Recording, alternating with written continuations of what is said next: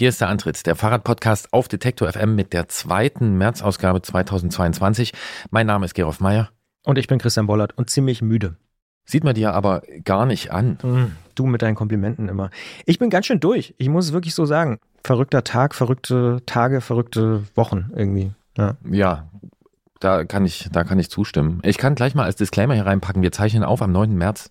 Hm, stimmt. Weil wird ja später veröffentlicht. Oder früher, je nachdem. Ja, ja, ja. aber für für, für die aller, allermeisten Hörerinnen und Hörer ähm, haben wir einen kleinen Zeitverzug. Ja. Genau. Nicht jedoch für die Unterstützerinnen und Unterstützer bei Steady und Apple Podcasts, muss man an der Stelle auch sagen. Das stimmt, die dürfen ja. das schon in zwei Tagen hören. Richtig, ja. Also relativ früh. Mhm. Am 11. könnte man auch sagen, um die, das Chaos perfekt zu machen. Richtig. Im Kopf. Wie geht's dir? Eigentlich nicht so viel anders als ähm, Mir? bei der vorigen Aufzeichnung. Ach so. Ja. Okay. Mhm. Ja, genau. Also, äh, wie soll ich sagen? Ich habe es geschafft. Das ist ein gutes Zeichen. Ähm, nachdem ich wirklich verwirrt war, habe ich es jetzt äh, in dieser Woche schon zweimal geschafft, den verlängerten Arbeitsweg zu fahren. Oh, das, das ist gut. Äh, ja. Aber auch weil das Wetter gut war. Nee. Das ist mir du bist egal. Ja, du bist ja nicht so ein Wettertyp. Ja, ja das ist mir egal. Aber mhm. einfach äh, so irgendwie da reinzukommen, dass man sich dann wieder irgendwie ein bisschen Zeit nimmt, die nehmen kann, um mal so ein bisschen Kopf frei zu kriegen. Genau, das lässt sich sagen. Ansonsten, ja, könnte schon auch besser sein. Ja, definitiv. Ich bin irgendwie total Matsche im Kopf, muss ich ehrlicherweise sagen. Nicht nur wegen der Gesamtsituation, die wir in der letzten Ausgabe schon besprochen hatten. Irgendwie habe ich wieder verlernt, was ich mir selber in den letzten zwei Jahren beigebracht habe. Nicht zu viele Meetings an einem Tag machen und so, äh, ja. Mhm. Krass. Also Gesamtsituation, ne, können wir gleich sagen, kommen mhm. wir in diesem Podcast noch später drauf. Sprechen Deswegen wir äh, gehen wir jetzt ja. dran vorbei. Das ist interessant. Ich hatte nämlich auch so ein, wie sagt man dazu, Backlash, mhm. ähm, dass ich Sachen, die ich mir sehr stolz angeeignet habe in der letzten Zeit, dass das jetzt alles irgendwie so ein bisschen ins Rutschen kam. Ja, ist gerade äh, so. Ist nicht nur bei mir so, nicht nur bei dir. Ich habe das Gefühl, äh, viele kämpfen komischerweise jetzt gerade da. Also äh, ich höre es von vielen. Ja. ja. Acht Videomeetings am Tag habe ich jetzt heute fast gehabt. Also das sind so Sachen, vor einem halben Jahr hätte ich gedacht, nee, passiert ja nicht mehr. Aber Boah. jetzt ist, jetzt ist wieder so weißt weit. Du, Christian, ich bin ja, also ich mache das hier, was wir hier machen, ich mache mhm. das wirklich gern. So. ich mache diesen Teil gern, den wir hier machen. Wenn ich acht ja. Videomeetings am Tag höre, dann denke ich mir, ich muss hier gar nicht so viel mehr machen, wenn das der Job ist. Ja, das, also mein Job ist, sieht jedenfalls äh, manchmal so aus. Und ähm, eigentlich hatte ich dazugelernt und habe irgendwie so gesagt, ein, zwei, vormittags, nachmittags, irgendwie so, dann geht das mit längeren Pausen dazwischen. Aber heute, ganz konkret, heute war so ein Tag äh, und dann noch zwei, kann man ja auch sagen, zwei Antrittaufzeichnungen auch noch so. Und das ist die dritte jetzt. Reingequatscht, das ist jetzt schon die dritte. Und ich sehe es dir nicht an. Das ist sehr nett, deine Komplimente sind sehr nett, aber tatsächlich bin ich einfach ziemlich matschig. Und ja. das ist auch hier jetzt äh, der letzte Termin des Tages. Darüber ja. bin ich zum Beispiel sehr froh. Mhm. Genau. Ja. Aber es ist äh, so persönliches Jammern auf hohem Niveau. Aber ja, so, so geht's mir. Ja, ich hoffe, wie gesagt, dir vielleicht ein bisschen besser. So kleine Umwege zur Arbeit, das finde ich schon mal gut. Ja, von der Arbeit. Oder von der Arbeit. Ja, ja. genau. Habe ich nicht geschafft, kann ich sagen. Ja, du hast ja auch, das ist, äh, ja. du, du kurzer, hast ja auch einen sehr, sehr kurzen Arbeitsweg. Aber gerade da würde sich ja anbieten, eigentlich Umwege zu machen. Ja, natürlich. Aber da muss man dann wirklich einen Umge Umweg ja. machen, damit das auch den entsprechenden Effekt hat. Ich war immer im Laufen diese Woche, kann ich dir sagen. Ja. Also Aha, einmal Sport. Auch okay, ein Sport, mhm. den ich nur in Ansätzen verstehe. Aber was ich noch sagen wollte, Komplimente, die muss man einfach auch mal annehmen können. Ich nehme die an. Gut. Ich nehme beide an. Machen wir. Ja. Ich nehme auch an, dass wir jetzt hier einen Fahrradpodcast produzieren, stimmt's? Das nehme ich auch an. Gut, let's go.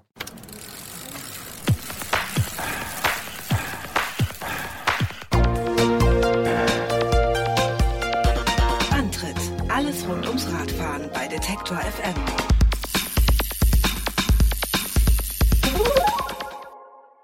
Am 24. Februar diesen Jahres haben russische Streitkräfte die Ukraine überfallen und führen seitdem einen verheerenden Angriffskrieg.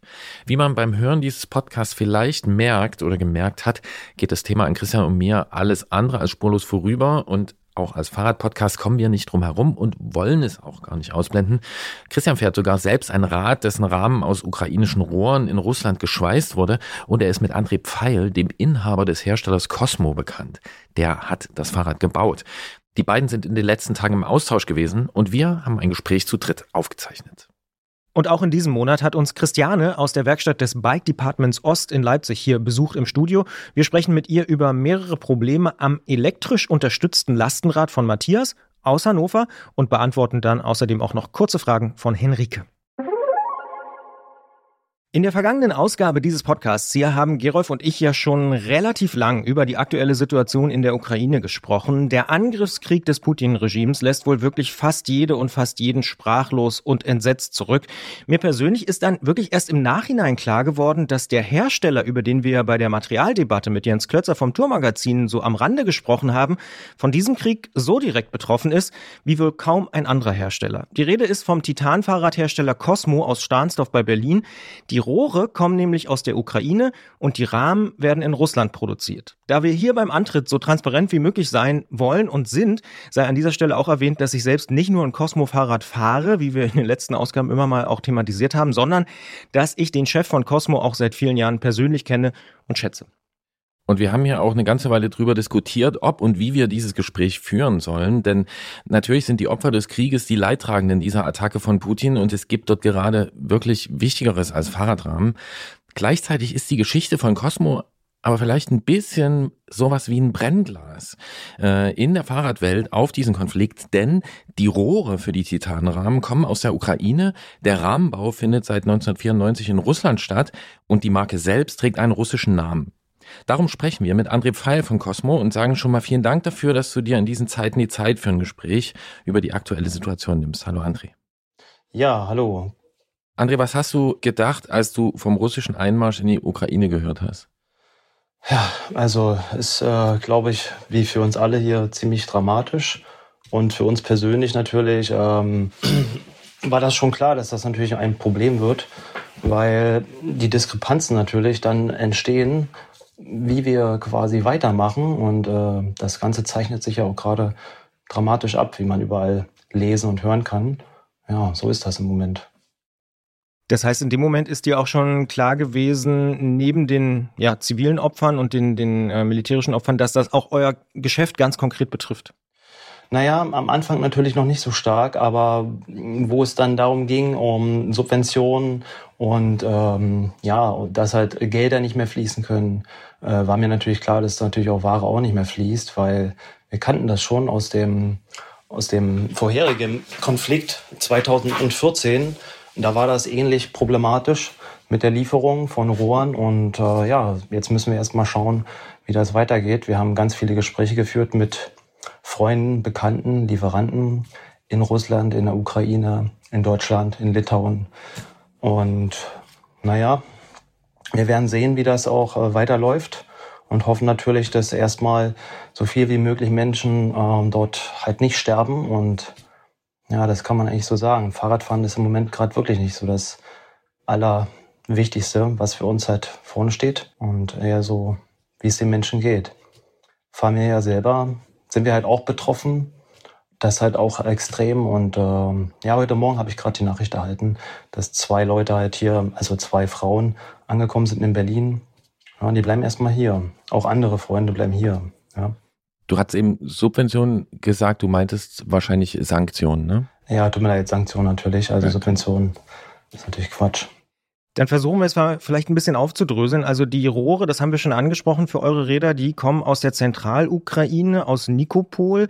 Wir vermuten mal, die Menschen dort haben wirklich gerade andere Sorgen, als Titanrohre herzustellen. Du hast ja gerade schon angesprochen. Ja, das kann ich mir sehr gut vorstellen. Da haben wir natürlich nicht so den Kontakt hin. Äh, das ist halt unser Rohrlieferant im Allgemeinen. Da wird halt einfach eine Bestellung abgegeben und dann bekommt man die auch ähm, über Moskau und dann nach Nizhny Novgorod. Ja, genau. Und was für ein Betrieb ist das dort in Nikopol? Bist du mal dort gewesen? Ah, nee, da, da kann man nicht so einfach reinfahren. Also ich war da vor, vor Ort, war ich selber noch nicht. Äh, nur natürlich in, in Russland, in unserem Betrieb, wo halt die Rahmen geschweißt werden. Aber das ist halt ein riesen Rohrbetrieb, der für, ja, ich sag mal so, für Boeing, für die ganze Welt Rohre herstellt, zertifizierte Rohre, also High-End-Rohre. Und ich denke, dass es natürlich auch ein tierisches Problem wird äh, für dieses Werk im Allgemeinen, gerade in dieser Sachlage, ja. Dann äh, gucken wir mal weiter. Du hast schon Nizhny Novgorod angesprochen in Russland. Mhm. Dort werden die Rohre verschweißt. Was ist das für ein Betrieb? Du warst auch schon selbst dort. Ja, das ist natürlich dann unser, ähm, unser Werk, wo die Rahmen produziert werden und äh, seit ewigen Jahren äh, dort alles stattfindet.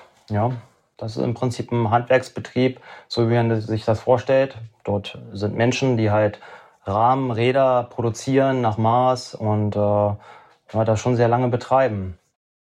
Wir haben jetzt noch nicht so ganz konkret über die Auswirkungen auf deine Marke gesprochen, aber allein schon diese Geschäftsbeziehung zwischen einer ukrainischen Rohrfertigung und einem russischen Betrieb, der die Rohre schweißt, die klingt für uns so, als wäre die gerade eigentlich unmöglich, oder? Ja, im Moment ist sie sehr unmöglich, würde ich jetzt auch so sagen. Also wir haben natürlich noch Rohre im Bestand, aber es geht ja auch äh, um Lieferungen, um Zahlungswege und ob man das überhaupt macht und ähm, also es geht um sehr viele Sachen im Prinzip, ja. Also insofern kann man das im Moment noch nicht so genau feststellen, wohin die ganze Reise halt auch geht. Politisch auch vor allem. Äh, das wird sich jetzt alles abzeichnen und ich denke mal, im Moment äh, sieht das ja eher so aus, dass alles im Embargo sich befindet und nichts rein kann, nichts raus kann. Und ja, das müssen wir abwarten. Wie sieht denn jetzt gerade aktuell deine tägliche Arbeit aus? Also ich kann mir vorstellen, normalerweise sieht die anders aus als jetzt in den letzten Wochen. Na, definitiv. Also wir müssen natürlich mit unseren Kunden sprechen. Manche Kunden wissen das auch gar nicht, dass wir dort produzieren. Insofern ähm, sagen wir es denen natürlich auch, äh, dass es eventuell Lieferungsverzögerungen gibt. Wir haben aber, ja, das, wir versuchen das so klar wie möglich auch zu kommunizieren und sind auch dabei, gerade das noch ähm, besser zu kommunizieren nach außen hin. Ja, weil ich denke, dass es auch ganz wichtig ist, weil die Menschen vor Ort, ähm, die möchten alle keinen Krieg, das mal ganz klar. Und ähm, das hören wir auch von vielen Seiten, auch von Freunden, die auch Fahrräder produzieren, wie zum Beispiel Triton, der ist jetzt ja auch gerade geflüchtet. Und äh, ja, da gibt's viele, die das hart betrifft, nicht nur uns, ja. Apropos die Menschen äh, vor Ort jetzt in eurem Fall in, in Nischni Novgorod. Ähm, ja. Man hört ja hier immer wieder, dass die Menschen in Russland von unabhängigen Informationen abgeschnitten sind. Also kritische Fernsehsender, Radiosender und Webseiten werden von der Regierung eingestellt. Viele ausländische Journalisten und Journalistinnen haben jetzt auch das Land verlassen, weil die Berichterstattung über den Krieg sie inzwischen ins Gefängnis bringen könnte. Vor diesem Hintergrund, was bekommen eure russischen Partner vom Krieg und von dieser Brutalität des Krieges mit? Ja, das kann man, kann ich gar nicht ganz genau sagen. Ich habe gestern Abend nur wieder lange geschrieben und ähm, die letzten paar Tage auch telefoniert mit einem Freund aus Moskau, der auch im Fahrradbusiness äh, sich befindet. Und man muss schon sagen, die kriegen schon was mit, aber es ist teilweise auch etwas anders als was, was, was wir erleben. Und ähm, die Sichtweise ist schon kompliziert, meiner Meinung nach. Das würde ich jetzt nicht verallgemeinern für alle natürlich, aber gerade jetzt in dem Fall ist mir das auch leicht aufgefallen, ja, dass man da sowas merkt, wie was wir uns alle denken, dass die Informationskette halt anders ist und äh, dass anders informiert wird. Ja, das ist schon zu merken.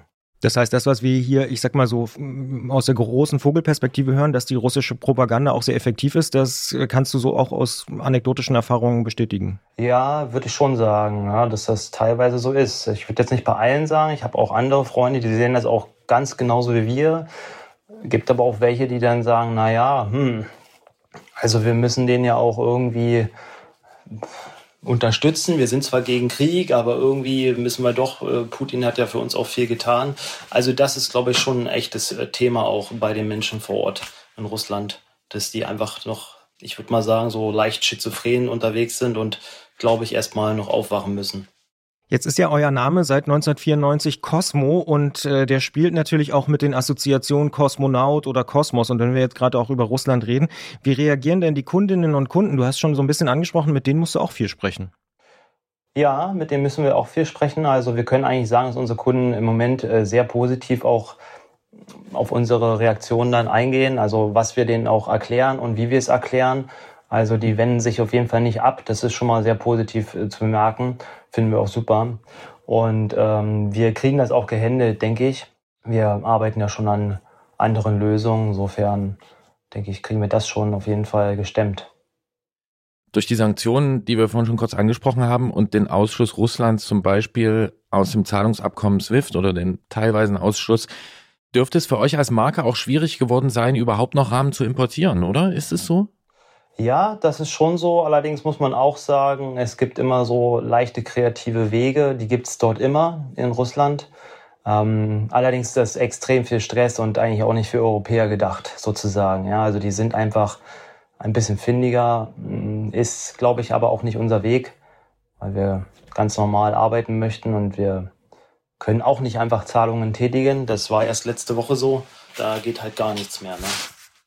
Du hast die ähm, Produktion auch schon angesprochen und äh, auch das Embargo und dass es mhm. wirklich sehr, sehr schwierig ist, ähm, überhaupt noch an Rahmen beispielsweise zu kommen. Gibt es bei euch Überlegungen, dann logischerweise woanders äh, die Rahmen produzieren zu lassen oder wie, ja, wie geht ihr damit aktuell um? Ja, die gibt's natürlich, die gab's auch schon vorher, weil wir natürlich auch immer ein bisschen äh, vorbereitet sein wollten für gewisse Eventualitäten, wie zum Beispiel, ja, dass halt wenig Nachwuchs vor Ort ist und äh, dass die Produktion aufrechterhalten werden kann. Aber äh, wir produzieren hier in Deutschland, machen wir Sachen und in anderem Ausland natürlich auch. Das lässt sich einfach dann nicht vermeiden, wenn man auch sicher dastehen möchte mit der Produktion. Schlussendlich würden wir aber lieber viel mehr wieder dort dann ähm, vor Ort produzieren, weil uns das auch am Herzen liegt, weil wir auch wissen, wie das vor Ort ist. Ja, die brauchen auch unsere Unterstützung, ganz persönlich. Derjenige, der das herstellt für uns, das wäre schon wichtig, wenn das wieder funktioniert irgendwann richtig gut. Zumal ihr ja auch namentlich ziemlich damit verknüpft seid, ne? Also Cosmo ja, ist ein russischer Name. Schon, aber wir stellen auch fest, dass andere Kunden oder dass nicht alle Kunden dazu die Bindung so extrem sehen. Also das ist so ein bisschen gesplittet. Wir fragen natürlich auch schon mal, allerdings sind die Leute schon, möchten das Produkt auch so haben. Das stellen wir auch fest. Andersherum sind sie auch zufrieden, wenn wir einen guten Job machen mit dem, was wir machen. Ja, das ist auch ganz wichtig. Jetzt hat man in den letzten Tagen und Wochen ja auch gehört, dass es tatsächlich auch, ähm, ich sag mal, Vorurteile wiederum, pauschale Vorurteile gegen Russinnen und Russen gibt. Gab es da schon Reaktionen bei euch? Also haben sich auch schon Leute irgendwie beschwert und gesagt, oh, ich kaufe nicht mehr bei euch oder sowas? Nein, zum Glück nicht. Also unsere Kunden waren bis jetzt immer super, super und ähm, haben alles verstanden und äh, wollen eigentlich nur wissen, was die Sachlage ist und ja, die verstehen auch, dass das kompliziert ist alles. Jetzt gibt's eure Marke seit 1994, mhm. das ist schon ziemlich lang. Und ähm, ich vermute, dass die Rohrfertigung auch wahrscheinlich schon immer in der Ukraine gewesen ist. Das heißt, du hast schon ziemlich lang äh, Kontakte äh, nach Russland und zumindest indirekt auch in die Ukraine. Hat dich dieser Krieg jetzt völlig überrascht oder hast du eine gewisse Entwicklung in der Richtung beobachten können, einfach aus deinen täglichen Kontakten? Hm, nee, also ich muss schon sagen, das hat mich eigentlich auch eher extrem überfahren. Ich meine, klar, 2014 hat schon jeder mitbekommen und da haben wir natürlich auch schon gemerkt, dass es ein Problem werden kann. Seit diesem Zeitpunkt haben wir natürlich auch ähm, ein bisschen intensiver daran gearbeitet, äh, Alternativen zu suchen. Ne? Aber ansonsten, ja, muss man auch sagen, so wie viele Menschen beschäftigt man sich natürlich nicht jeden Tag mit solchen schwierigen Konflikten. Ja. Gibt es denn in der aktuellen Situation, so schwierig sie auch ist, also sowohl logischerweise für die Menschen vor Ort als auch jetzt ganz konkret für euch als Hersteller, der davon ja auch irgendwie so betroffen ist, gibt es irgendwas, was dir da Hoffnung macht gerade? Hm. Weiß ich nicht genau. Also viel drüber nachgedacht. Im Moment fällt mir das nicht so ein. Ich hoffe natürlich, dass irgendwie alle politisch äh, zusammenarbeiten und dass dort ähm, irgendwas entstehen kann, mit Machtwechsel, das geht, glaube ich, auch nur so, damit irgendwas äh, wieder zurückgeführt werden kann, damit man wieder zusammen leben kann. Ja, das ist eigentlich äh, steht im Vordergrund. Also ich weiß eigentlich gar nicht, wie man das anders sagen kann. Also schon sagen, ich bin da schon getroffen von. André Fall sagt das von Cosmo, ein Hersteller, der Rohre aus der Ukraine bezieht, die in Nizhny Novgorod in Russland zu Rahmen verschweißt werden und ähm, in Deutschland sitzt, in Stahnsdorf bei Berlin. Vielen Dank für das Gespräch in diesen ja ganz, ganz klar extrem schwierigen und herausfordernden Zeiten. Danke dir, André. Ja, vielen Dank fürs Interview. Diesmal hast du die Anmoderation geschrieben, hast mir reingeschrieben, dass wir da schon eine Weile drüber diskutiert haben, ne? Können wir auch nochmal sagen. Ist so, ja. Ja. Hm. Inwiefern das angemessen ist, das jetzt zu machen. Genau, weil natürlich über allem steht, dass es den Menschen in der Ukraine, ähm, die jetzt natürlich direkt von Granateneinschlägen, von Luftangriffen, von äh, Mörsergranaten, von Panzerbeschuss und so, dass die stehen natürlich gerade im Mittelpunkt. Und trotzdem habe ich das Gefühl, und ich hoffe, dass ich mich da nicht täusche, dass diese Geschichte, die wie so ein Brennglas ist und einfach nochmal auch deutlich macht, welche Folgen dieser Krieg auch hat auf verschiedenen Seiten und eben jetzt ganz konkret in einem Fahrradpodcast für einen Fahrradhersteller, wie kompliziert es ist. Ne? Ukrainische Rohre in Russland geschweißt, deutsch verkauft, also in der Nähe von Berlin sitzt äh, Cosmo in Stahnsdorf, um ganz genau zu sein. Also da merkt man, ja, was das alles so ganz konkret auslöst. Und für mich persönlich muss ich sagen, macht es das ein bisschen begreifbarer noch, weil es so weggeht von diesem weltpolitischen, erdrückenden Thema und gleichzeitig aber auch viel, viel emotionaler. Also ich muss sagen, ich habe selten ein Gespräch oder Interview geführt, was mir so nahe gegangen ist, ähm, weil man einfach gemerkt hat, ähm, wie sehr das auch André beschäftigt. Hm. Hat man auch danach noch gemerkt, ne? Wir haben danach noch ein bisschen weiter gesprochen und ähm, ja, äh, ich will jetzt nicht sagen nachvollziehbar, weil ich bin nicht in der Situation. Ähm, insofern, ähm, ich kann es mir vorstellen, dass einem das dann so nahe geht. Aber du hast auch in dem Nachgespräch erwähnt, dass jetzt ja auch die Auswirkungen ähm, dieses Krieges auch äh, hier für Detektor greifbarer geworden sind. Äh, oben äh, in der oberen Etage. Im Dachgeschoss. In der ich nur. Wo du mal gegen eine Tür gelaufen bist. da bin ich ne, ja. gegen eine Glastür gelaufen und habe Hallo gesagt. Aber wenn ich dich richtig verstanden habe, ähm, gibt es jetzt eine ukrainische Kollegin oben richtig? Das stimmt, seit ein paar Tagen, eigentlich schon mehreren Wochen jetzt mittlerweile, wenn dieser Podcast ausgestrahlt wird, äh, sitzt eine Kollegin oder mehrere Kollegen mittlerweile ähm, einfach im, im, Büro und äh, nutzen den Arbeitsplatz mit, weil wir gefragt worden sind, ob wir nicht für journalistische Kolleginnen und Kollegen Arbeitsplätze zur Verfügung stellen können. Und da wir eh gerade immer noch in sehr, sehr großem Maße im Homeoffice sind, sind auch hier Arbeitsplätze frei und klar, wenn wir damit irgendwie helfen können, tun wir das. Und auch da ist es so, absolut. Äh, wenn man am Mittagstisch mit jemandem redet, der irgendwie vier Tage aus Kiew geflohen ist, ähm, also das Land verlassen hat über Rumänien und dann irgendwie in Leipzig gestrandet ist, Olga in dem Fall, äh, betrifft einen das doch noch mal ein bisschen krasser. Also das ist, dann kommt einem das noch viel, viel näher. Und man versteht noch mal, wie dramatisch diese Situation einfach ist. Und eigentlich fehlen einem wirklich, auch wenn es so abgegriffen klingt, aber es fehlen einem die richtigen Worte dafür. Ja. Freunde von mir nehmen äh, gerade in einem Haus, in dem sie äh, Platz haben, auch äh, Familien auf oder bereiten sich darauf vor und haben äh, vorher äh, so eine, habe ich so eine Anleitung gesehen, die sie sich in ihrer Chatgruppe ausgetauscht haben. Also Anleitung klingt blöd, ne? Aber so dieses, okay, wie gehe ich mit Leuten um? die äh, aus so einem Gebiet kommen. Ähm, du hast es ja auch erwähnt äh, vorhin, also ich kann es mir, ich versuche es nachvollziehbar zu machen. Ich bin nicht in der Situation, aber äh, versuche es nachzuvollziehen. Natürlich oder vielleicht denkst du jetzt ja, okay, das ist Olga aus der Ukraine und das denken vielleicht einige, aber du hast ja auch gesagt, ne, es ist schwierig dann auch den Punkt zu finden, ähm, wie viel spricht man darüber?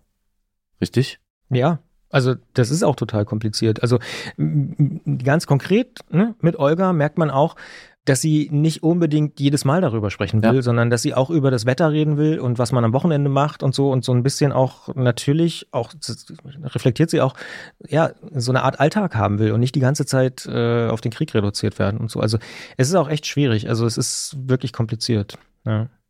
Dazu muss man vielleicht auch noch sagen, äh, einen Nachtrag noch zu, zu André. Nachdem wir das Gespräch geführt haben, hat er auch noch mal uns darauf hingewiesen, dass sie jetzt auch tatsächlich ähm, so eine kleine Soli-Aktion auch gemacht haben. Also kann man bei, bei Cosmo auch noch mal auf dem Instagram-Account äh, nachgucken. Da gibt's jetzt äh, ein Soli-T-Shirt, äh, steht drauf, Ride Bikes, not Tanks. Einfach mal bei Cosmo ähm, auf dem Instagram-Profil nachgucken. Da findet man alle Infos, wenn man dieses T-Shirt haben will, Cosmo irgendwie unterstützen will, ähm, finde ich eigentlich auch nochmal ganz, ganz wichtig. Verlinken wir auch nochmal dann im begleitenden Online-Artikel. Ich hatte auch noch ein Erlebnis. Mhm. Ein ganz kleines. Ich habe an einer Andacht teilgenommen, mhm. ähm, die sich natürlich um den Krieg drehte. Und äh, da wurde ein Text verlesen und in diesem Text äh, kam die Zeile vor, es ist Krieg am Rande Europas. Ich habe mich dann nochmal erkundigt, wo dieser Text eigentlich herkommt. Und es war ein Text von der evangelischen Kirche in Deutschland. Fällt dir was auf? Du spielst auf den Rand an oder was? Oder? Ja. ja. Ja, es ist nicht der Rand, ne? Also geografisch. Ja. Nicht nur geografisch. Ja. Ne? Und ich habe mich gefragt, so, okay, wie würde man über Italien sprechen? Ähm, würde man da sagen am Rand? Oder wie würde man über Portugal oder Spanien sprechen? Da würde man wahrscheinlich auch nicht sagen am Rand.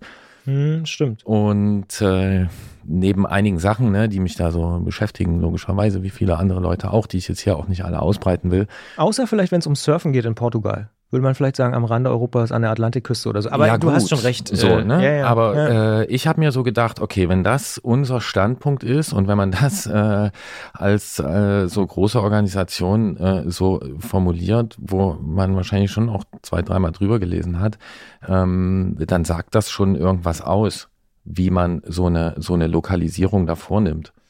Ja, das stimmt. Jetzt will ich aber ein bisschen vielleicht Verständnis für, für die EKD aufbringen. Vielleicht ist es auch der Versuch zu sagen oder ein bisschen zu beruhigen und zu sagen, das ist nicht hier vor der Haustür, weil das kriegt man ja auch mit, dass sehr, sehr viele Menschen jetzt momentan Angst haben, dass der Krieg auch hierher nach Deutschland zum Beispiel kommt oder in die Schweiz oder Österreich oder sowas. Weiß ich nicht. Ist jetzt eine Unterstellung von mir, dass sie, dass sie irgendwie versuchen, das so ein bisschen wegzuschieben und damit natürlich ungenau werden. Das äh, will ich gar nicht in Abrede stellen. Aber Ja, ja, man könnte auch einfach Osten sagen. Ja. Osteuropa. Ja. Also Mhm. äh, ich habe mir einfach gedacht, vielleicht hat diese Sichtweise, diese Denkungsart, ich vermute auch die eher etwas zu kurz bekommene Beschäftigung mit diesem Teil Europas in den letzten Jahren. Also vielleicht kommt sowas darin auch zum Ausdruck und vielleicht ist das auch irgendwie Teil des Problems. Mir ist es einfach aufgefallen, weil, wie du weißt, bin ich manchmal wortklauberisch unterwegs. Das schätzen wir ja auch so an dir. Oder ich. Ja, schwieriges Thema. Und deshalb will ich es vielleicht einfach nochmal unterstreichen. Ich finde es äh, sehr, sehr mutig von André, dass er darüber auch so in dieser Form hier gesprochen hat, weil das natürlich auch nicht selbstverständlich ist, in so einer Situation für ihn persönlich darüber zu sprechen. Und ja, ich hoffe, dass es nachvollziehbar geworden ist, äh, was, was da die, ja, die ganz konkrete Situation von Cosmo angeht. Und wie hast du so schön gesagt bei der letzten Ausgabe, manchmal gibt es keine vernünftigen Überleitungen. Ich glaube, das ist in dem Fall auch so. Wir haben natürlich noch ein anderes Thema für diesen Podcast. Wir haben es ganz am Anfang ja auch schon verraten. Mein Fahrrad ist krank. Das soll auch in diesem Monat wieder so sein. Christiane aus dem Bike Department Ost ist vorbeigekommen und äh, bespricht mit uns zwei sehr, sehr konkrete Fälle. Mein Fahrrad ist krank heißt eine Rubrik, eine Serie, die wir hier in diesem Podcast Antritt bei Detektor FM zu Beginn dieses Jahres eingeführt haben.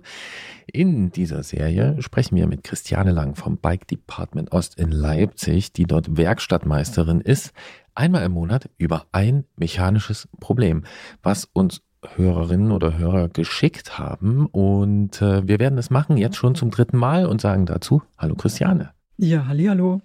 Und wir haben uns für diese Ausgabe einen Spezialfall herausgepickt unter den Einsendungen, damit es ja auch nicht so einfach wird für alle Beteiligten. Und zwar hat uns Matthias aus Hannover geschrieben mit einer schon relativ, ähm, naja, ich sag mal, komplizierten Schilderung eines Falles, den ich hier mal kurz vorlesen möchte. Und zwar, wir, Familie mit drei Kindern, haben uns vor circa viereinhalb Monaten ein Lastenrad gekauft. Super Gerät, Stahlrahmen, Sitze für vier Kinder, Regenverdeck, E-Motor, guter Gepäckträger, Schmidt, Lichtanlage, was man so haben kann.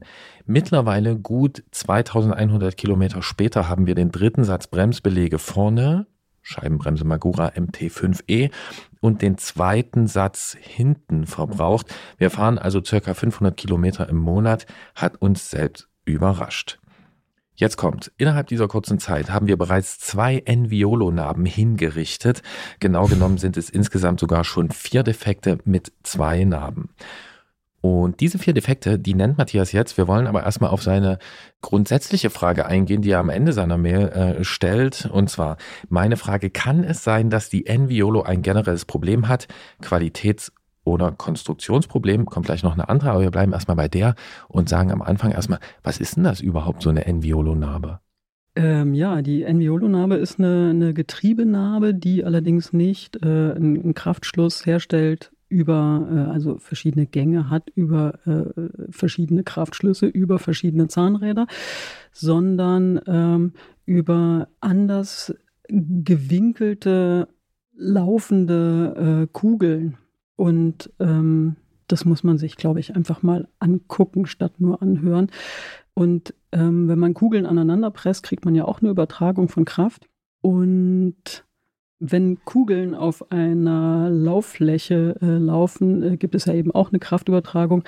Und äh, je nachdem, auf welcher äh, Laufbahn die eben laufen, gibt es äh, einen anderen gefühlten Gang in Anführungsstrichen. Und diesen Kraftschluss, den kann man unterstützen mit einem bestimmten Öl. Das ist, äh, soweit ich weiß, ein Geheimnis bei Enviolo. und ähm, deswegen ist diese Narbe ähm, wartungsfrei und das ist ein Vorteil, aber eben auch ein Nachteil. Warum? ähm, wartungsfrei heißt, ähm, man kann sie nicht warten. Äh, wenn sie kaputt ist, wird sie getauscht. Und man muss vielleicht noch sagen, als das Feature, was man am ehesten bemerkt, auch wenn man nicht weiß, was da so an Kugeln drin ist und so in dem Gehäuse ist, dass sie ja stufenlos schaltet. Ne? Also man genau. hat keine einzelnen Schaltstufen, keine sieben, keine acht, keine elf, keine 14 Gänge, sondern einfach endlos. Schon mal gehört sowas, Christian? Nee, ich lerne hier die ganze Zeit was dazu. Und das ist auch eine Getriebenarbe, die äh, schon ziemlich gut damit klarkommt, dass auch unter Kraft, unter, unter Last äh, geschaltet werden kann. Wie würdest du denn konkret antworten auf die Frage von Matthias? Kann es sein, dass die Enviolo ein generelles Qualitäts- oder Konstruktionsproblem hat?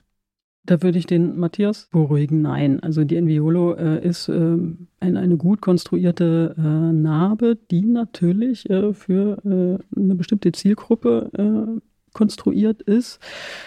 Und ähm, was ich vorhin schon angesprochen hatte, mit dieser Wartungsfreiheit, das ähm, muss man eben wollen. Das heißt, dass ähm, die, die Lebensdauer, die versprochene Lebensdauer einer solchen Enviolo-Narbe ist 20.000 Kilometer und äh, wenn der Matthias weiter so fährt, wie er äh, das angegeben hat, dann hat er das bald erreicht.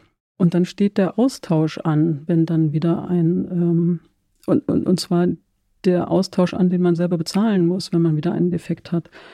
Und da gibt es natürlich äh, Antriebsvarianten, Schaltungsvarianten, die, ähm, an denen man dann selber Hand anlegen kann und wo man dann selber modulweise eben verschlissene Teile austauschen kann. Hm, da habe ich zwei Fragen an der Stelle. Erstens, hast du schon mal so eine defekte Enviolo-Narbe in der Hand gehabt in der Werkstatt? Kennst du es? Ja, haben wir auch schon in der Hand gehabt, genau. Und dann mit großer Freude des Kunden, der Kundin austauschen dürfen? Äh, ja, eingeschickt, neues zurückerhalten, äh, neues Teil eingebaut. Hm. Gibt es da einen Kostenrahmen? Kann man jetzt ungefähr sagen, was Puh, das kostet, das Teil? Kann man schon, aber habe ich jetzt nicht äh, im Kopf. Okay. Aber das heißt, es ist ein bisschen so eine Blackbox. Das ist eine Blackbox und das macht es ja jetzt auch für, für uns in der Werkstatt nicht so äh, schön. Also wir, wir arbeiten gerne an Dingen, die wir äh, selber verstehen dürfen. Und ähm, indem wir sie zerlegen dürfen und, und selber wieder zusammenbauen dürfen, vielleicht auch optimieren dürfen durch ähm, andere ähm, Schmierstoffe oder ähm, durch hier ein bisschen was anders biegen. Äh, und das äh, geht dort einfach nicht. Jetzt hat Matthias ja hier ein paar äh, Zahlen uns genannt. Und zwar viereinhalb Monate hat er das äh, Rad in Benutzung. 2100 Kilometer ist er in der Zeit gefahren. Sie fahren ungefähr 500 Kilometer im Monat. Jetzt müssen wir mal rechnen. Du hast gesagt, nach 20.000 Kilometer ungefähr soll man das Teil austauschen. Heißt, bei 500 im Monat sind das 40 Monate, macht drei Jahre und vielleicht mal noch ein Urlaub. Mhm. Ähm, Pi mal Daumen. Pi mal, ja, 3600, yeah. naja, genau. Christian Bollert hat nachgerechnet. Das finde ich sehr gut. äh, und jetzt fragt Matthias ja, ist das jetzt sinnvoll oder soll ich doch lieber auf eine Rohloff wechseln? Rohloff können wir dazu sagen, die Nabenschaltung aus Kassel, äh, lange bewährt, 14 Gänge, stabil, weltumrundungserprobt. Ähm, was würdest du sagen aus deiner Praxis?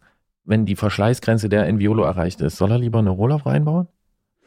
Das kommt drauf an. Wenn er sich äh, so, wie es ja jetzt scheint, äh, gerne mit den Dingen, äh, mit denen er unterwegs ist, befasst und auch einen Hang dazu hat, das verstehen zu wollen, ja, dann ist die Rohlaufnarbe die Narbe, die ich eher empfehlen würde, weil man da ähm, in, also vor allem wenn man selbst aus Deutschland kommt, weil man da in Deutschland die äh, Konstrukteure äh, dieser Narbe und, und die Menschen äh, an die Leitung bekommt, die ähm, sich wirklich auskennen und äh, die äh, einem bei der Selbsthilfe helfen können und die, ähm, wenn man damit nicht weiterkommt, eben die Narbe auch tatsächlich komplett zerlegen können und wieder zusammenbauen können, reparieren können, was nicht mal die Konstrukteure der Enviolo-Narbe können. Das heißt, die ist nicht wartungsfrei.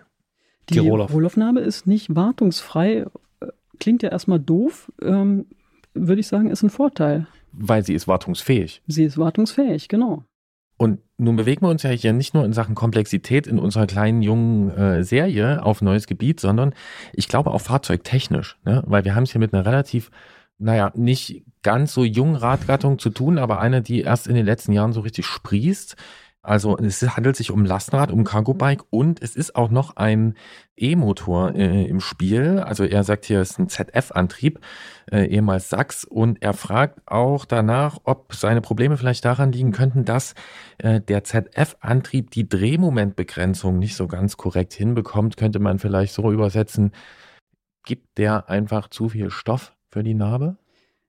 Also ich habe den äh, Mittelmotor, der da angesprochen worden ist, selbst noch nicht in der Hand gehabt, kann mir das aber überhaupt nicht vorstellen. Also das ist ähm, die ähm, Komponentenhersteller, die arbeiten da schon äh, sehr abgestimmt aufeinander. Und es müssen ja auch ähm, Garantien gegeben werden, äh, mindestens die Gewährleistung, meistens darüber hinaus. Also bei Bosch äh, glaube ich, sind es äh, fünf Jahre ähm, auf ähm, den äh, Motor, nicht auf Akkugeschichten.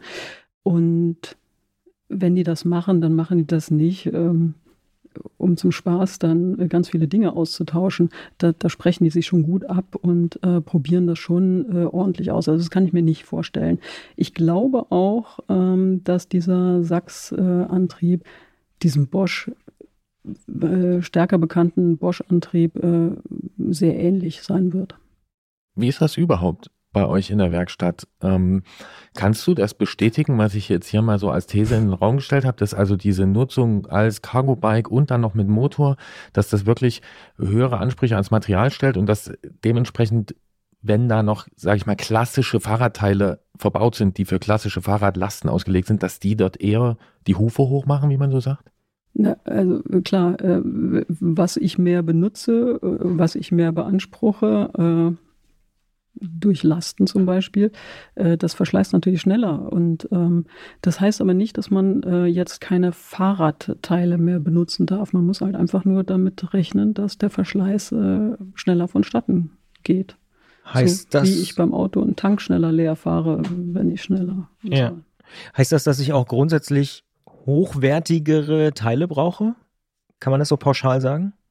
Schwierige Frage. Ho schwierige Frage, weil, weil hochwertig heißt ja preisintensiv. Kann es heißen, ja. Auch, ja. ja. Hochpreisig. Äh, hochpreisig. Oder zumindest setzt man das häufig gleich und äh, man zahlt ja nicht nur für Stabilität oder äh, Standfestigkeit, sondern man zahlt ja auch für Gewicht mhm. oder eine bestimmte Beanspruchungs- äh, äh, Seitensteifigkeit bei Carbon zum Beispiel. Das heißt aber, das hatten wir in der letzten Sendung, ähm, Carbon ist ähm, ein, sinnvoller Werkstoff, den ich ähm, so wie er konstruiert, so wie, er, äh, wie die Fasern gelegt und geklebt sind, eben super belasten kann. Ähm, aber bitte nicht gegen diese Richtung, dann zerbricht mir das wie ähm, ganz normales Plastik eben. Ja, ja, das hat Jens Klötzer ja ganz anschaulich in der letzten Episode auch beschrieben tatsächlich. Ja. Wir können es vielleicht auch nochmal äh, praktisch machen. Wir haben ja vorher drüber gesprochen, über den Fall, haben uns den zusammen äh, angeschaut, hier in der Detektorküche. Ähm, und äh, er schreibt ja auch zum Beispiel von der äh, Scheibenbremse, also von dieser Magura MT5E, vermute, Scheibenbremsmodell für E-Bike-Nutzung. Und auf 2100 Kilometer haben sie den dritten Satz Bremsbelege vorne äh, verraucht und hinten den zweiten Satz eingebaut. Zusatzinformationen, sie wohnen in Hannover äh, und du hast da vorhin skeptisch geguckt und hast gesagt, da, irgendwas haut da nicht hin, oder? Ja, also ist schon das, viel, das, das finde ich schon ja. komisch. Also das finde ich wirklich komisch. Also entweder nehmen wir mal an, verraucht im Sinne von, da ist jetzt kein Bremsbelag mehr auf äh, dem Träger, dann das verraucht kam jetzt von mir, muss ja, ich ja, sagen. Ja. Ja. Aber es gibt ja verschiedene ähm, Verrauchungsstufen. Verrauchungsstufen. Es gibt ähm, ja verschiedene äh, Situationen, Szenarien, warum Bremsbeläge ausgetauscht werden müssen. Ja, nicht nur, weil äh, der Bremsbelag äh, nicht mehr da ist, weil er weggebremst wäre, sondern zum Beispiel auch, weil äh, die Bremse quietscht. Das mag man ja dann auch nicht mehr und dann, äh, bevor man, dann werden auch häufig Bremsbeläge getauscht, was auch äh, sinnvoll ist, aber das müsste man sich hier in dem äh, Fall mal angucken. Also wenn die Bremsbeläge in diesem Fall hier ausgetauscht äh, werden mussten, weil der Bremsbelag einfach alle war, dann stimmt da irgendwas nicht. Und äh, wenn der Bremsbelag äh, jeweils ausgetauscht werden musste, weil die Bremse horrend quietschte und man sich nicht mehr zu bremsen traute mit den drei Kindern vorne drin, dann muss man sich auch überlegen, was denn da nicht stimmt. Denn ähm, quietschen tun Bremsbeläge nicht äh, einfach so, sondern äh, äh, weil entweder weil sie verölt sind, dann bremsen sie übrigens auch nicht mehr, ähm, oder äh, weil sie verglast sind, also ganz, ganz blank poliert durchs Bremsen an der Scheibe. Und äh, dann lässt die Bremskraft auch nach, weil man ja nicht mehr so viel Oberfläche hat, die Reibung erzeugt beim Bremsen. Und die Bremsen quietschen auch. Und das sind natürlich Gründe, warum man in der Werkstatt äh, schnell äh, einen Bremsbelag austauscht und sagt, der ist verschlissen. Aber jetzt nicht verschlissen im Sinne von eben Bremsbelag weggebremst. Das heißt, unterm Strich könnte ein Problem an der Bremsanlage vorliegen, was dann dazu führt, dass die schneller verschleißen. Also meinetwegen ein Kolben stellt sich nicht mehr ordentlich zurück und das schleift permanent oder sowas. Was es ja äh, gibt, dass an Neurädern Defekte auftreten, für die man eben diese Gewährleistung hat. Und da sollte der Matthias eben drauf achten. Er hat das Fahrrad noch nicht so lange. Äh, er ist gerade noch so in diesen äh, sechs Monaten Gewährleistung, äh, in denen er nicht selbst beweisen muss, dass der Defekt von Anfang an vorgelegen hat. Und da würde ich schon noch mal einen Patenten Mechaniker drauf gucken lassen, ob da denn alles stimmt mit äh, der Bremsanlage. Und man könnte eben auch, es kann durchaus sein, obwohl Magura wirklich gute ähm, Scheibenbremsen inzwischen wieder am Markt hat, äh, kann es trotzdem durchaus sein, dass äh, die äh, eine Leckage haben im Bremssattel, also zwischen den Kolben. Und äh, wenn von dort also sozusagen von, von hinten her die Bremsbeläge verölen, dann muss man ähm, diesen Bremssattel tauschen. Genau. Mhm. Okay. Und noch würde es Magura übernehmen. Ja. Okay. Das heißt, da mal genauer drauf schauen und jetzt würde ich ganz fix nochmal durch diese einzelnen Defekte durchgehen, die er geschildert hat in seiner Mail weil wir da vielleicht von dir noch äh, Erhellendes erfahren. Den ersten und den zweiten, den fasse ich mal zusammen. Also erster Defekt, gerissenes Schaltseil nach zwei bis drei Monaten. Zweiter Defekt, selber Zeitpunkt, Schalthebel komplett hinüber. Händler tauscht netterweise gegen besseren Cargo-Drehgriff. Warum reißt so ein Schaltseil an der Enviolo nach zwei bis drei Monaten? Ist mir neu. Also äh, vielleicht ist äh, der Schaltzug hinten aus der ähm, Klemmung äh, rausge Rissen, wieder in Anführungszeichen. Und dann kriegt man den natürlich nicht mehr rein, weil so ein Schaltzug aus ganz vielen Drähten besteht und der ist dann so aufgesprießelt und dann kriegt man den in kein kleines Loch mehr rein, äh, was äh, in dem Fall bei der Enviolo eben sein müsste. Das könnte ich mir vorstellen, dass ein äh, Schaltzug einfach so reißt nach zwei bis drei Monaten. Hm, hm, hm, Sollte eigentlich auch nicht sein. nee, kann ich mir auch nicht vorstellen. Also ist da irgendwas faul. Ja. Ja. Zum Beispiel eine unsaubere Schaltzugverlegung vielleicht? Ähm, oder ähm, es ist nicht so richtig gut montiert worden. Äh, Könnte sein, wir, wir, das ist natürlich eine Fremddiagnose. Also das ist, das, aber, ja, ja. Und, und, vor allem eine genau. Ferndiagnose. Ja. Das ist also auf jeden Fall sollte, also ich, ich rate äh, dem Matthias wirklich, äh, da nochmal einen, einen wirklich kompetenten Menschen drauf gucken zu lassen. Und ähm, das ist schon, das äh, ist schon, da sind schon ziemlich viele unglückliche Sachen zusammengekommen. Da, da, da wäre es jetzt an der Zeit, bevor man, bevor er die Lust da an seinem Fahrrad verliert, äh, das ja für die ganze Familie offenbar sehr wichtig ist, ja, sollte er ähm, einfach nochmal jemanden fragen. Ja. Die berühmte Zweitmeinung, oder? So. Ja, genau. ja, ja. Genau. Wir wollen hier natürlich keine Kollegenschelte machen. Kollegenschelte gibt es nee, ja nur in ganz, ganz, ganz feiner Dosierung zwischen Christian und mir. Ja, das reicht ja mir. Mir reicht das schon, ehrlich ja, gesagt. Frag mal mich, mhm. Kollege. Also, Aber, genau, das ist mir auch total unangenehm, weil auch, auch uns passieren solche Sachen. Ich meine, das ist Irren ist menschlich. Und ähm, ich, ich habe mich mal mit einem Arzt unterhalten, was da in äh, menschlichen Körpern so alles äh, gefunden worden ist. äh, das ist, natürlich geht uns das auch Einiges. so. Ja, ja, ja. ja. ja, ja. Und ähm, Äh, es ist aber schade ist es eben trotzdem. Wir wollen ja irgendwie alle, dass äh, die Menschen mit ihren Rädern ähm, schnell, glücklich und sicher unterwegs sind. Und das passt ja hier irgendwie alles gar nicht. Ja, und die zwei anderen Defekte, die, die, die er schildert, also Defekt 3 und 4, die konkretisieren nochmal das, was wir ganz am Anfang angesprochen haben. Also nach dreieinhalb Monaten Narbe überträgt keine Kraft mehr, macht nur noch malende Geräusche, Klammer auf, war auf dem Weg zum Kinderarzt, super Zeitpunkt, wie ihr euch denken könnt. Dann haben sie einen Austauschhinterrad bekommen und äh, dann kam der vierte Defekt, die Narbe im Austauschhinterrad knackt beim Antreten sehr seltsam ab dem dritten Tag bei hohem Drehmoment am Berg ordentlich reingetreten. Jetzt knackt sie schon fast immer wenn man mit etwas mehr Kraft reintritt. Morgen kommt unser Austausch hinter Rad, hatte er uns geschrieben. Das ist also dieses grundlegende Problem, aber du hast ja schon gesagt, man kann sich nicht aufmachen. Genau. Und wenn ich das jetzt so höre, denke ich, ja, warum nicht? Warum nicht mit der Rohlaufnarbe? Ich glaube, das ist äh, ein sphärisches äh, Zeichen. Warum nicht Rohlaufnarbe? So ein bisschen Murphys Law, ne? Ja. ja. Aber würdest du mir, würdest du mir zustimmen bei der These, dass wir uns hier wirklich auf so ein neues Fahrzeugterrain praktisch begeben und dass es so ein bisschen die, ich will nicht sagen Geburtsschmerzen sind, aber so, ja. Äh, dass sich alles so ein bisschen darauf anpassen muss und ich meine, klingt, klingt ja großartig, ne? Familie mit drei Kindern, ähm, die richtig viel fährt, also das scheint da wirklich sinnvoll zu sein unterm Strich aber auch dann ein bisschen enttäuschend, ne? wenn man sich so ein Schiff holt und dann ständig in der Werkstatt steht, weil irgendwas knackt oder reißt.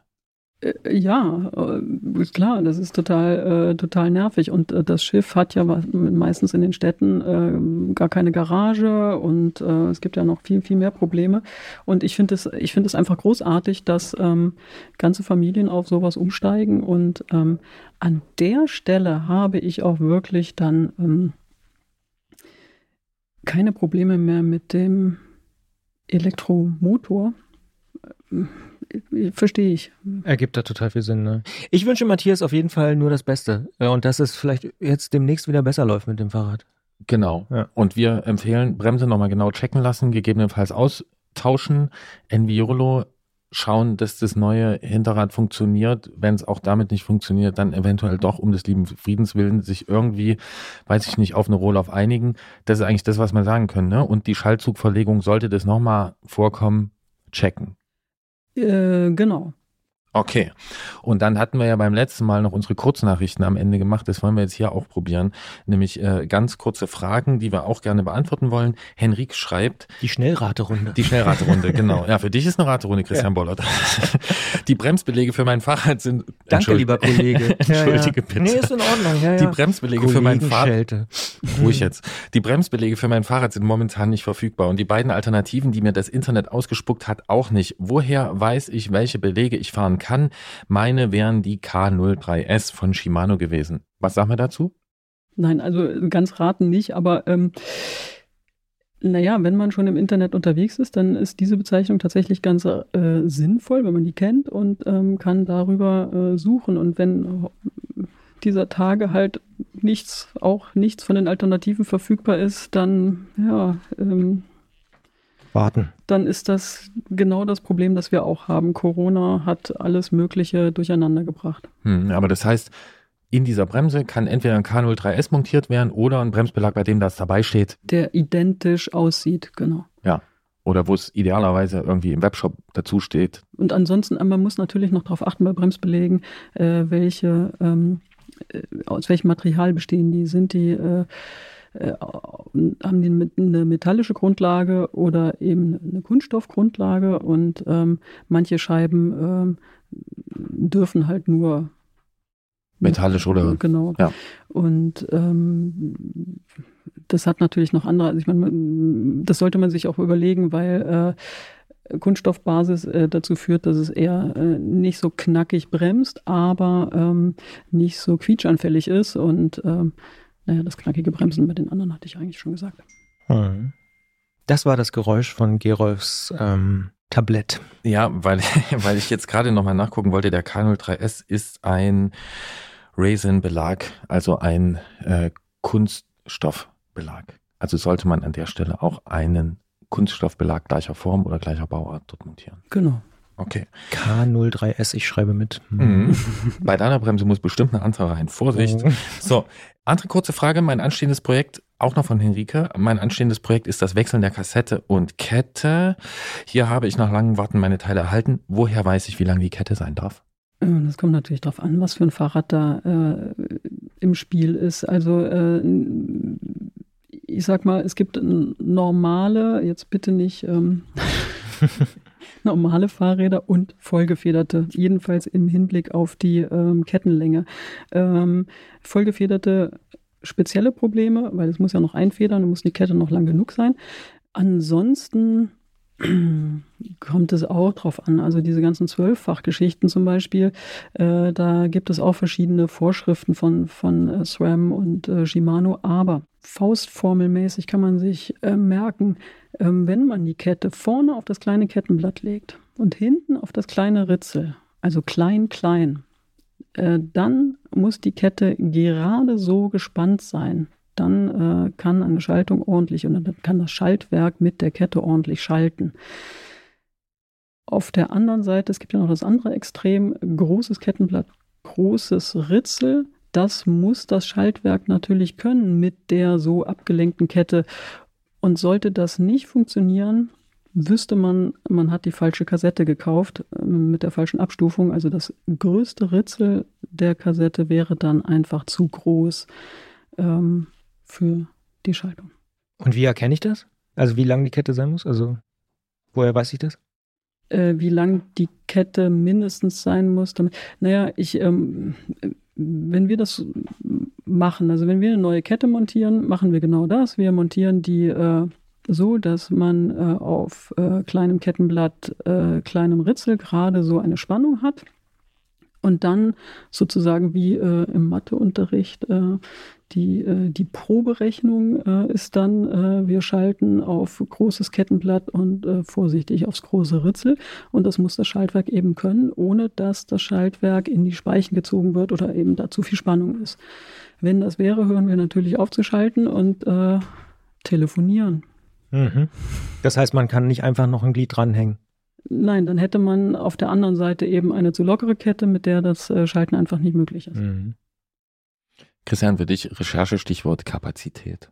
Kapazität des Schaltwerks. Naja, So, jetzt haben wir hier ganz viele Probleme besprochen. Uns ist auch gar nicht so einfach, ne, wenn man es nicht direkt vor sich hat.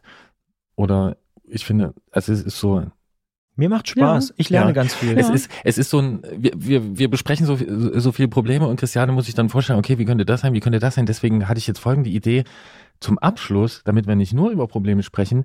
Was ist denn dein letzter schöner Werkstattmoment, der dir einfällt? Tatsächlich ein, ein, ein E-Bike-Fehler. Also in, in, der ersten äh, Sendung, da habt ihr mich gefragt, was ich denn äh, besonders gerne mache und besonders toll kann und so, und da so, ja, so bescheuert drauf geantwortet. Das, das kann man sich, also das war mir fast, fast peinlich, dass ich überhaupt keine Antwort hatte. Und ähm, ähm, ich, ich finde es besonders gut, wenn man ähm, äh, ein gewisses Fingerspitzengefühl dafür bekommt, in der Werkstatt äh, an die richtige Stelle zu gucken oder relativ schnell an die richtige Stelle zu gucken.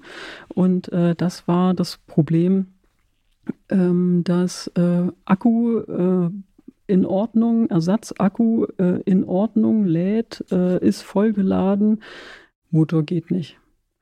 Und ganz am Anfang meiner Karriere hätte ich dann wahrscheinlich äh, gedacht, naja, da muss ja wohl der Motor kaputt sein. Und äh, aber nein, es, es gibt natürlich noch ähm, Kabel, die dazwischen geschaltet sind, ein Display, was dazwischen geschaltet ist. Und ohne all diese Teile äh, funktioniert das System eben nicht. Und in dem Fall war es einfach der Display halt. Ich habe halt gedacht, ja, gucke ich mir halt mal das Display an, mal gucken. So. Und äh, ziehe das Display ab und sehe an einem Bosch-Displayhalter, da ähm, gibt es so schön angeordnete äh, Kontakte und äh, einmal drei auf der einen Seite und auf der anderen vier. Und ähm, naja, es gab eben nicht vier Kontakte, sondern drei Kontakte und ein Loch und ähm, Hm. Fe- äh, Fehler Echo. gefunden. Und ja. genau, Fehler gefunden. Und das, das, das ist manchmal ganz schön, wenn man einfach nur denkt, so, oh nee, kann ich nur fünf Minuten vor Feierabend, muss ich das und jetzt noch, äh, weiß ich nicht. Und äh, tack. Ja, das ist schön. Sehr schön. Ja. Wunderbar. Und das neue Display war auch lieferbar? Der Displayhalter, das Dis Achso, der Displayhalter war auch lieferbar. Genau, wahrscheinlich wäre auch das Display. Nee, das Display hätten wir sogar da gehabt. Der Displayhalter ist lieferbar. Das ist ja gleich äh, noch, noch ein Glückserlebnis, ja, oder? In diesen, in diesen Tagen, ja. Also einen Akku gibt es nicht, aber einen Displayhalter gibt es. Dann auf den Displayhalter ordentlich verlegte Schaltzüge und. Äh, ich habe gleich drei Sachen mitgenommen heute bei dieser Aufzeichnung: Kapazität, K30S und wartungsfrei. Ja. Weil ich wollte ja noch das, äh, das dritte K. Ich habe einen leckeren Kaffee gekriegt von euch. Ah. Mm, ja, ja, den kriegt hier jeder und ja. jede, der vorbeikommt. Ja. nee, das stimmt nicht. Krieg, nur, nur Christiane und Jens bekommen von mir, wenn ich dran denke, unaufgefordert. Ansonsten spätestens, wenn sie mich fragen, ja, also Jens hat neulich mal einen Moment gehabt, ich glaube letzte Woche war das, hat Jens gesagt, äh, gesagt wo ist mein Kaffee? wenn ich es vergesse. Ansonsten die beiden kriegen von mir Kaffee. Du hast heute auch einen Kaffee äh, bekommen und sogar Kuchen. Und Christian mir. hat mir, Christian, und das muss man wirklich, also Christian, mhm. der Kuchendetektor, hat mir vorhin, mhm. der hat vorhin, wir hatten ein Meeting und dann hat er den Fehler gemacht zu fragen, will jemand noch was von meinem Kuchen? ja, das mache ich auch nie wieder. Falsche Frage, wenn ich im Raum bin. Okay, äh, richtige Frage, wenn Christiane im Raum ist, ist äh, oder richtige Fragen, wenn Christiane im Raum sind, äh, ist, sind natürlich mechanische Fragen. Wir freuen uns auch auf weitere mechanische Fragen. Wir hoffen, wir konnten Matthias äh, und Henrike hier ein bisschen weiterhelfen, ein bisschen zur ähm, Klärung äh, beitragen. Wir wünschen euch gute Fahrt, wir wünschen allen anderen gute Fahrt, wir wünschen dir gute Fahrt, Christiane, wenn du hier vom äh, Sendehof rollst und äh, freuen uns schon, wenn du das nächste Mal wieder herkommst und dann gibt es mindestens einen Kaffee. Oh, ich freue mich. Vielen Dank. Ciao. Tschüss. Tschüss. Sollte meine Kollegenschelte jemals überzogen sein, ähm, hoffe ich erstens, dass es mir selbst auffällt und wenn es mir dann doch nicht auffallen sollte, sag mir bitte Bescheid, Christian. Mache ich. Ich kann damit ganz gut leben und Ganz im Gegenteil, manchmal ist es ja auch total hilfreich, da ja äh, genau zu sein und manchmal vielleicht auch so ein bisschen rumzufrotzeln, finde ich in Ordnung. Ja, und es gibt ja auch, ähm, also man muss ja die äh, kryptischen Abkürzungen von Bremsbelegen zum Beispiel, die muss man gar nicht alle äh, auf der Hab Kette ich schon wieder haben. vergessen. Ich glaube, ja. siehst du, dafür gibt's Fachleute, dafür gibt's unter anderem Christiane. Und ich bin gespannt, wie äh, welches Problem wir beim nächsten Mal zu besprechen haben. Ja, ich kann nur so viel sagen, das E-Mail-Postfach ist voll. Wir haben auch da wieder eher die Qual der Wahl. Aber versprochen, im April geht's damit natürlich weiter in einer der nächsten Antrittausgaben. Genau, die nächste Antrittausgabe die kommt natürlich auch im April und zwar am 1. April auf allen gängigen Plattformen und bis dahin erreiche uns unter antritt.detektor.fm mit Lob, Kritik, Anregungen und Ausfahrten und natürlich auch auf Instagram oder Facebook und äh, ich kann auch sagen, Christian und ich haben diese Woche auch eine Instagram-Schulung erlebt. Stimmt, eine Instagram für Dummies, könnte man auch sagen. Äh, wir haben ein bisschen was dazugelernt. Und äh, dementsprechend könnt ihr euch schon mal warm anziehen bei Instagram werden wir jetzt bald so richtig Stories droppen und, oh, äh, wow, wow, wow. und Posts veröffentlichen und so und Kommentare schreiben. All das werden wir tun und Nachrichten beantworten. Haben wir auch schon teilweise.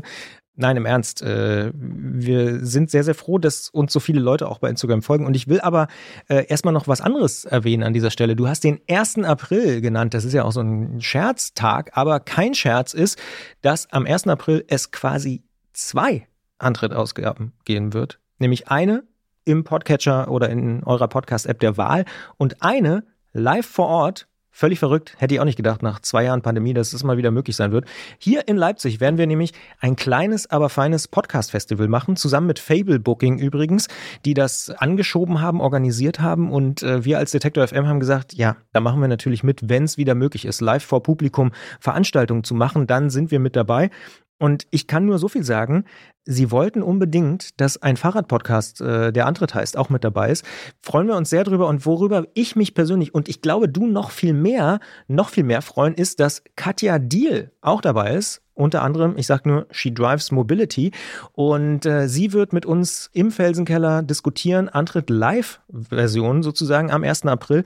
Und ähm, wer da mit dabei sein will oder kann, sollte einfach mal auf den gängigen Ticketplattformen schauen äh, oder bei Facebook-Veranstaltungen und so auf dem Felsenkeller. Findet man überall 1. April Podcast Festival Leipzig im Felsenkeller mit, wie gesagt, Katja Diel und sie hat es auch schon vor ein paar Tagen getwittert. Und sie ist Autorin ähm, des, äh, ich sehe hier diesen, diesen, diesen Klebi, diesen Spiegel-Bestseller. Ja. Äh, Autokorrektur heißt das Buch. Mobilität für eine lebenswerte Welt. Richtig. Steckt sie auch dahinter. Also wirklich eine sehr, sehr spannende Frau und ähm, das darf ich, glaube ich, verraten an der Stelle. Wir haben ein bisschen überlegt, wen könnten wir für diese Live-Version äh, einladen und du hast gesagt, Katja Diel wäre cool und dann hat es geklappt. Das ist doch ein kleines Geschenk im Frühjahr 2022, oder? Ja, das, äh, ich bin sehr gespannt. Also wie du schon sagst, ne, diese Situation mit, äh, mit, mit Menschen. Ähm, ich hatte jetzt so einen Moment, dass ich in einem Umfeld, wo ich sonst jetzt Ewigkeiten gewohnt war, Maske zu tragen, jetzt irgendwie keine Maske mehr getragen werden musste. Das war auch so, äh, oh, ah, das gibt's auch noch. Moment, hier ist irgendwas anderes. Und äh, ja, deswegen wird das das wird unser erster Live-Podcast nach, nein, nicht Live-Podcast, aber unsere erste Podcast-Aufzeichnung äh, vor Publikum nach der Pandemie, muss man dazu sagen, Gemeinsam, für, mich, für genau. mich die erste, weil du hast es schon mal gemacht. Ja, ja, ja. Ich freue mich sehr. Äh, Aber ich bin auch gespannt, wie das wird, wenn wir beide das machen. Vielleicht müssen wir uns noch ein bisschen was überlegen, äh, was wir da auf der Bühne machen. Aber ich würde sagen, wir sprechen davor nochmal drüber, ja, sollten wir. was wir da tun. Ja. Sollten, sollten wir auf jeden Fall tun. Aber ich will noch kurz sagen, wer sich dafür interessiert und sagt, hm, ja, könnte interessant sein, kaufe ich mir vielleicht Tickets für den Abend, dem sei oder der sei noch gesagt, was da sonst noch passiert. Nämlich, es wird auch Michel Abdullahi mit dabei sein, mit heute wichtig, mit einer Spezialausgabe, mit einer Politikerin oder einem Politiker zu einer, ja, dann logischerweise Anfang April äh, wichtigen Thematik. Und, das dürfte dich auch freuen, hier, Gregor Schenk, unser Musikchef, wird auch da sein, wird auch eine Live-Produktion machen und zwar Tracks and Traces, mein Lieblingsmusikpodcast. Ich bin da nicht ganz unabhängig, gebe ich zu, aber Cat Frankie wird mit dabei sein. Die wird da auch äh, einen Song Spur für Spur auseinandernehmen und danach auch noch vier, fünf Songs spielen. Also für mich ein runder Abend. Antritt, dann, heute wichtig, und dann Tracks and Traces. Hm, Und jetzt können wir für alle die, die es nicht schaffen an dem Freitagabend im Felsenkeller in Leipzig, weil es vielleicht einfach ein Stück zu weit ist, Das sind Äh, einige. können wir sagen, man muss diese beiden Antritt-Episoden nicht an einem Tag konsumieren. Also die erscheinende und die aufgezeichnete. Denn wir haben uns einen kleinen Trick überlegt. Wir äh, bauen das Gespräch mit Katja Diel einfach in unsere zweite April-Ausgabe ein. Ausgefuchst. Und die kann man dann eine Woche oder zwei Wochen später hören. Aber ich freue mich trotzdem über jede und jeden, der vorbeikommt und wir können gerne noch ein Bierchen trinken. So viel sei, sei verraten, am 1. April in Leipzig. Genau, oder ein anderes Getränk. Und Oder, wir, ja, ein und wir könnten noch was machen. Wir können noch was ankündigen. Wir haben schon einige Bewerbungen für die Startplätze äh, bei der Bike oder Tour Transalp äh, bekommen. Und viele verschiedene Gebäckarten. viele verschiedene Gebäckarten. Ähm, es sind die, die, die Männer sind noch äh, schon deutlich in der Überzahl. Sind noch ich ein finde, bisschen mehr Männer. Frauen können da noch nachziehen. Ja. Und ähm, wir haben uns überlegt, in der Folge, die am 1. April veröffentlicht wird, werden wir hier im Studio die Gewinnerinnen ziehen und Gewinner, die wir dann über die Alpen schicken. Auch das, Wenn du dir das so überlegt hast, dann machen wir das auch das so. haben wir eben abgesprochen, Christian. Ja. Ja. Nee, sehr, sehr gern. Dann brauchen wir nur noch einen Notar, der das dann ähm, überwacht. Ich weiß schon, der, der Notar heißt Frieda. Okay. Die Notarin in dem Fall. Richtig. Ja, bis zum 25. März kann man also noch mitmachen. Schickt uns äh, eure ja, Wünsche und nicht vergessen das Gebäck. Wir akzeptieren aber auch Ausreden. Ich habe schon sowas wie Müsli-Riegel und so gab es auch. Ist auch okay. Ja, ist Alles, auch was man so snackt unterwegs. Hm? Was in die Rückentasche passt. Zum Beispiel. Ja. Oder auf den Teller, natürlich. Weil ich überlege gerade, es gibt so ein paar Kuchen, die würde ich nicht in die Rückentasche stecken, ehrlicherweise. Ja, die schaffen das gar nicht bis dahin. Nee, die werden genau, die, vorher die, im Aggregatzustand. dem, dem, äh, dem Verzehr Richtig. äh, äh, zugeführt. Gerolf, Hm. ich glaube, damit sind wir durch für diese Ausgabe und jetzt fehlt eigentlich nur noch eine Sache, nämlich der Song. Ja, Und du bist dran. ja, ja.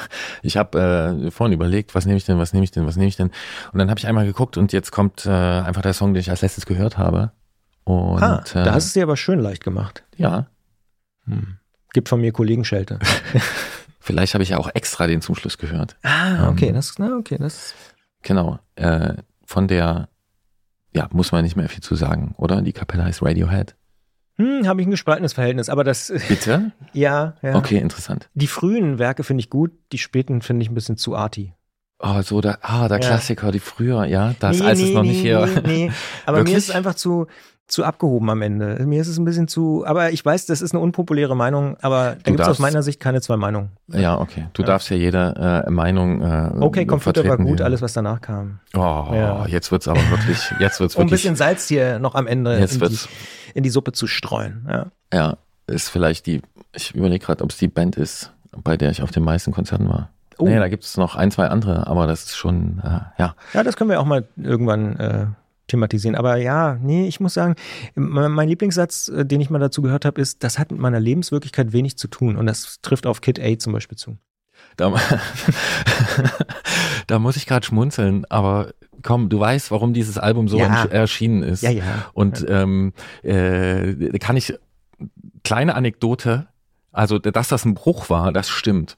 Und äh, als Kid A erschienen ist, befand ich mich mit anderen jungen Menschen, äh, ich war damals sehr jung, äh, befand ich mich in der Slowakei. Ich war ja schon ziemlich alt in ja. der Zeit, ja. Beka äh, befand ich mich in der Slowakei. Wir waren eine Weile dort, aus Gründen. Und wir haben äh, sehr viel OK Computer gehört und The Bands und was mhm. da so dazugehörte. Mhm. Und dann war klar, das neue Radiohead-Album erscheint und es heißt, heißt Kid A. Und wir haben damals, kein Scherz, das Ding auf MC, also auf Kassette gekauft, in einem Kaufhaus in Koschitz Spitze mhm. und haben äh, gedacht, ähm, ja, jetzt kommt irgendwie was, was an das andere anschließt und haben das eingelegt in den Kassettenspieler und ja, gab einen Bruch. Hat aber dadurch, weil da viele Verbindungen mit äh, für mich äh, verbunden sind, auch mit meiner Lebenswirklichkeit irgendwie schon was zu tun. Es kommt aber ein jüngerer Ist Track und der heißt The Numbers. Finde ich auch gut. Ich würde auch nicht so weit gehen und sagen, dass alles, was danach kam, mir nicht mehr gefällt. Aber in meinem Freundeskreis bin ich deswegen auch sowieso geächtet. Mach das auch gerne mit mir. Ich bin raus, äh, freue mich trotzdem auf diesen Song und sage bis bald. Wir sehen uns entweder live im Felsenkeller Leipzig am 1. April oder hören uns in der ersten Aprilausgabe 2022 des Fahrradpodcasts Antritt. Tschüss. Ich wünsche gute Fahrt. Ciao, macht's gut.